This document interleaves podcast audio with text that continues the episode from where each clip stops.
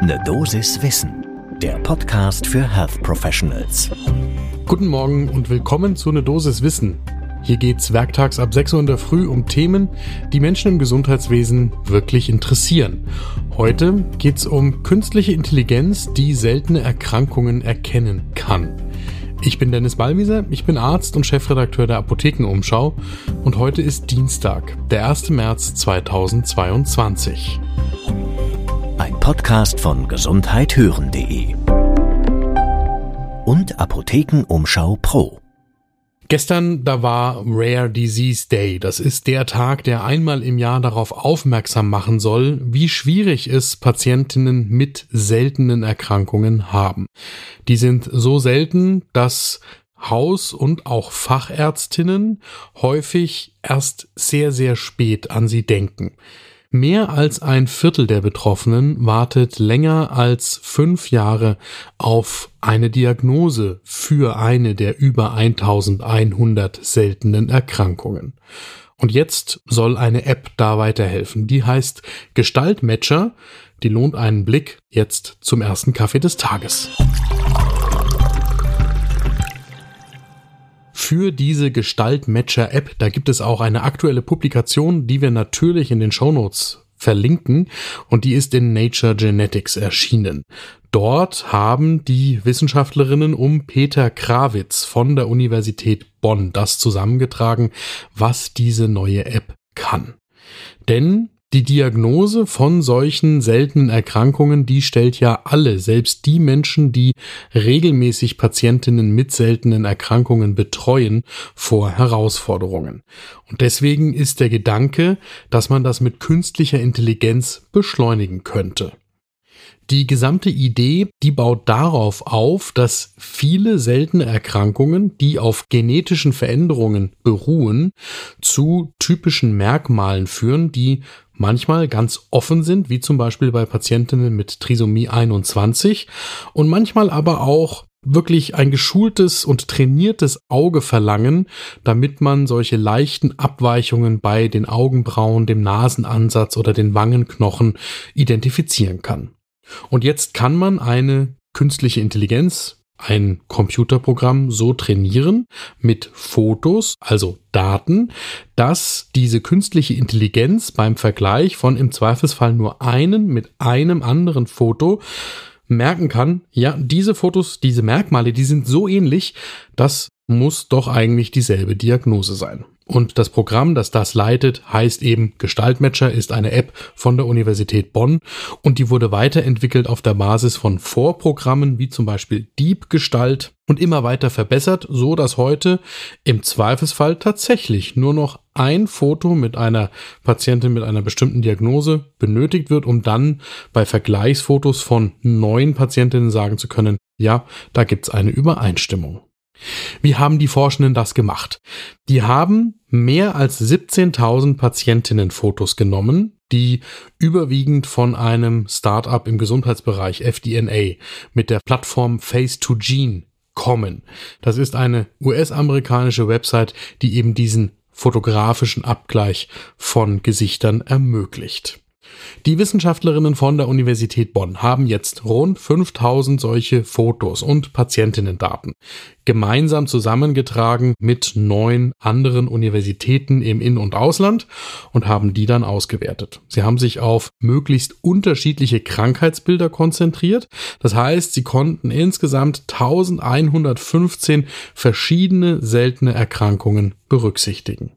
Und eben gerade diese große Unterschiedlichkeit beim Erscheinungsbild der Patientinnen, die ist laut Peter Grawitz verantwortlich dafür, dass die KI, die künstliche Intelligenz, so gut trainiert worden ist, dass sie im Zweifelsfall nur zwei Patienten als Grundlage für eine relativ sichere Diagnose braucht.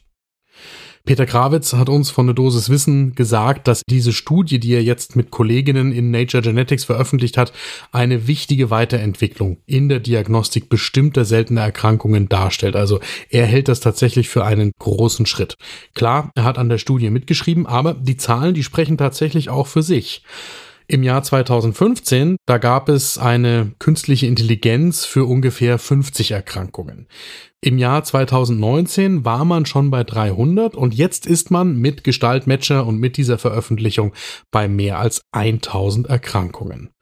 Das heißt, im Zweifelsfall kann diese KI hoffentlich auch bei jetzt noch ungelösten Fällen eingesetzt werden und dabei helfen, Patientinnen eine Diagnose mitteilen zu können. Und wir wissen alle aus der Praxis, wie wichtig das ist, dass die Menschen dem, worunter sie leiden, beziehungsweise was sie mit sich tragen, einen Namen geben können. Es ermöglicht vielen anders damit umzugehen. Deswegen ist das so wichtig.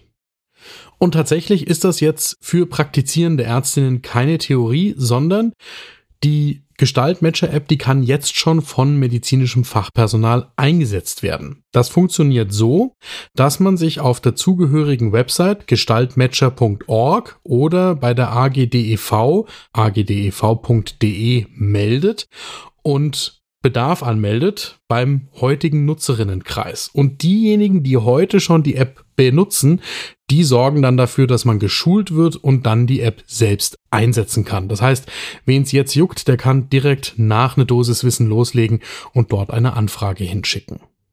Spannend ist jetzt ja auch, was sagen denn die Patientinnen und ihre Organisationen?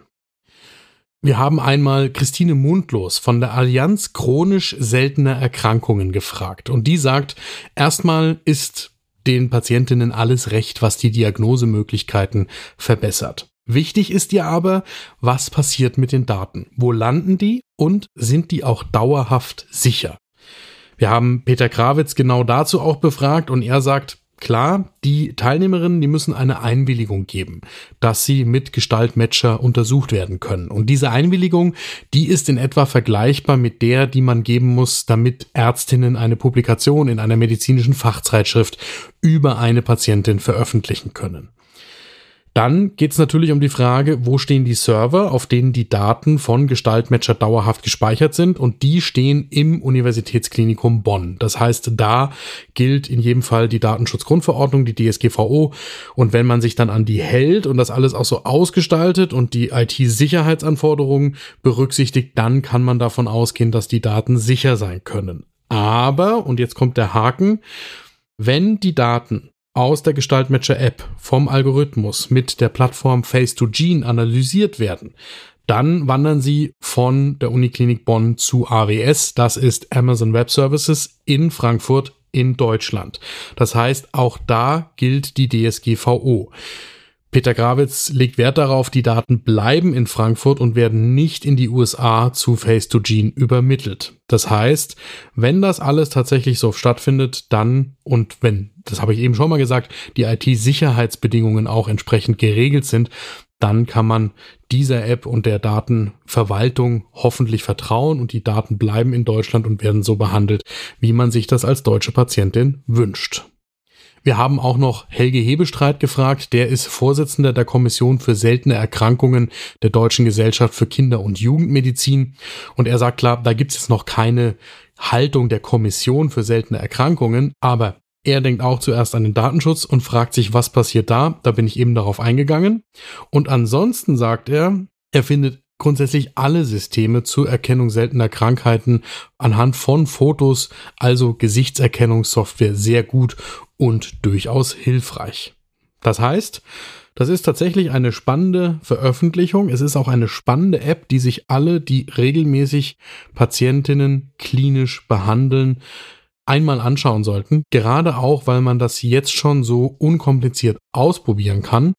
Und es zeigt vor allem, wie viel durch eine konsequente und gut gemachte Digitalisierung im Gesundheitswesen tatsächlich möglich ist. Und das finde ich eine extrem positive Botschaft.